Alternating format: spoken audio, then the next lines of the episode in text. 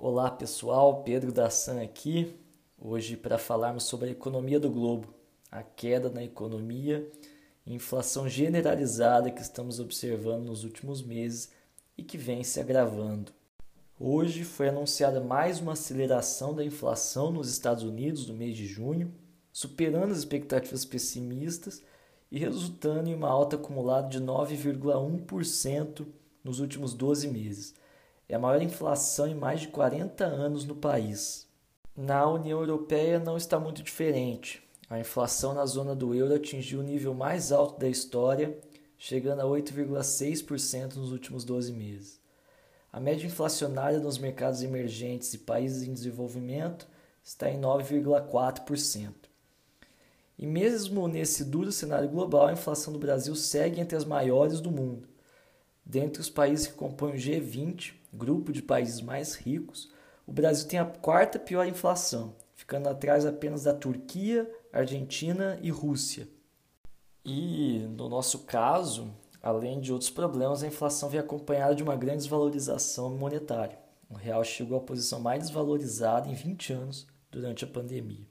Enfim, o cenário não é bom um dos piores em muitas décadas, o que aumentou a preocupação com uma estagflação mundial, que é semelhante, seria semelhante à que o mundo passou na década de 1970. Estagflação é uma situação em que há, ao mesmo tempo, uma estagnação ou até mesmo recessão econômica, juntamente com altas taxas de inflação. Essa é uma situação atípica, porque geralmente, quando há uma baixa atividade e desenvolvimento econômico, há uma queda da inflação já que nesse contexto há uma diminuição na demanda por produtos e serviços.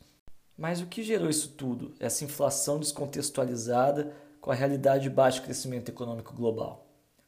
Obviamente que isso é um problema muito complexo, mas podemos pincelar os fatores mais relevantes que conduziram a esse cenário. O primeiro, claramente, é a pandemia, que desestabilizou a cadeia produtiva global o comércio mundial enfrentou fortes quedas e restrições de ofertas por dificuldade logística, o que naturalmente encarece os produtos. Esses problemas de ofertas logística ainda não foram resolvidos. Ainda não houve uma estabilização que, por si só, continua impactando bastante no preço dos produtos. Para agravar, a China continua adotando uma política de zero Covid, com políticas rígidas de isolamento e limitação de atividades Xangai chegou a ficar quase dois meses em lockdown esse ano. Isso minou qualquer esperança recente de retomada da economia global. Esses lockdowns afetam o fornecimento de produtos e o consumo de matérias-primas como minério de ferro e petróleo. E a própria pandemia convergiu para o segundo fator importante que gerou esse cenário econômico atual. Justamente para conter os efeitos econômicos negativos da pandemia, os governos dos países adotaram diversas políticas para fomentar a economia, principalmente os Estados Unidos, que acaba influenciando todo o globo, já que estamos falando da maior economia do mundo. O governo dos Estados Unidos assinou pacotes massivos de estímulo à economia durante a pandemia, que aqueceu muito o mercado de trabalho. E esses estímulos exigiram a impressão de moeda. O país mais que dobrou seu balanço patrimonial por meio da compra de títulos do Tesouro e papéis atrelados a hipotecas para dar suporte aos mercados financeiros, sustentar a política de transferência de rendas, assistência a desempregados, incentivos fiscais, repasses a governos locais, entre outras diversas políticas. Em paralelo, o governo zerou a taxa de juros. Isso fez com que a economia dos Estados Unidos operasse acima da própria capacidade produtiva. O que aconteceu? O desemprego despencou de 12% para 3%. Hoje há 6 milhões de desempregados para 12 milhões de vagas, ou seja, duas vagas para cada desempregado. Isso tudo foi necessário lá atrás, mas obviamente que gerou consequências que agora o Fed, o Banco Central dos Estados Unidos, precisa corrigir. O terceiro fator para o cenário atual, sem dúvidas, é o conflito entre Rússia e Ucrânia. A guerra causou significativas interrupções no abastecimento e uma gritante volatilidade de preços de commodities, principalmente de energia, alimentos e fertilizantes. A dificuldade de fornecimento de grãos, por exemplo, afeta o preço da carne.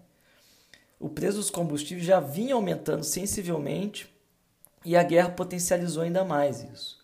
E preço de energia e combustível alto é capaz de impactar toda a cadeia produtiva até chegar no preço do consumidor final. Segundo o Banco Mundial, a imposição de sanções pelos Estados Unidos e União Europeia à Rússia potencializaram os efeitos econômicos nefastos da guerra. Nós, inclusive, temos um episódio sobre essas sanções. Vale dar uma conferida nesse episódio. Bom, o fato é que a situação da economia global atual lembra a crise na década de 1970, em que ocorreu a estagflação, em três pontos. Primeiro, um cenário de elevada inflação e fraco crescimento econômico. Embora a escalada da inflação até agora seja menor do que ocorreu lá na década de 70, fato é que a previsão de crescimento econômico global é pior do que na última estagflação. O Banco Mundial projetou uma desaceleração do crescimento global entre 2021 e 2024 para 2,7 pontos percentuais, o que representaria uma estagnação. Outro ponto de semelhança são as interrupções de fornecimentos causadas pela pandemia e choque de ofertas com alta de preço de energia e alimentos.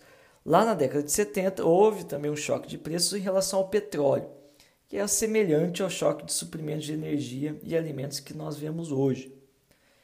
E por fim, em ambos os cenários, houve um aumento da vulnerabilidade dos mercados emergentes, muito em razão da dívida alta, aumento da própria inflação e uma fraca política fiscal. Mas também há diferenças nos cenários que nos permite ter uma certa tranquilidade hoje. A escalada nos preços das commodities até agora é menor do que a vivenciada na década de 70. E além disso, hoje há uma maior estabilidade e amadurecimento nas políticas monetárias e além disso, as economias estão muito mais flexíveis do que 50 anos atrás. No prospecto da economia global lançado mês passado, o Banco Mundial alerta que os governos do mundo precisam concentrar seus esforços em cinco áreas chaves para conter o cenário de estagflação. Primeiro, seria limitar os danos às pessoas afetadas pela guerra na Ucrânia, com entrega de alimentos, assistência médica e financeira. Segundo, combateu o aumento dos preços do petróleo e dos alimentos, aumentando a oferta desses produtos. Terceiro ponto seria intensificar esforços para a redução de dívidas. Em quarto, fortalecer medidas de combate ao Covid, expandindo a cobertura de vacinação em países subdesenvolvidos. Isso, inclusive, já foi tema também de episódios aqui do Giro Mundial. Dois episódios vale também conferir. E o quinto ponto seria acelerar a transição para consumo de energias limpas, reduzindo a dependência de combustíveis fósseis. Fato é que ainda vai demorar um tempo para o mundo sair do cenário de baixo crescimento e alta inflação. Esse foi o episódio de hoje, espero que tenham gostado. Curtam lá nosso Instagram, arroba giro, mundial.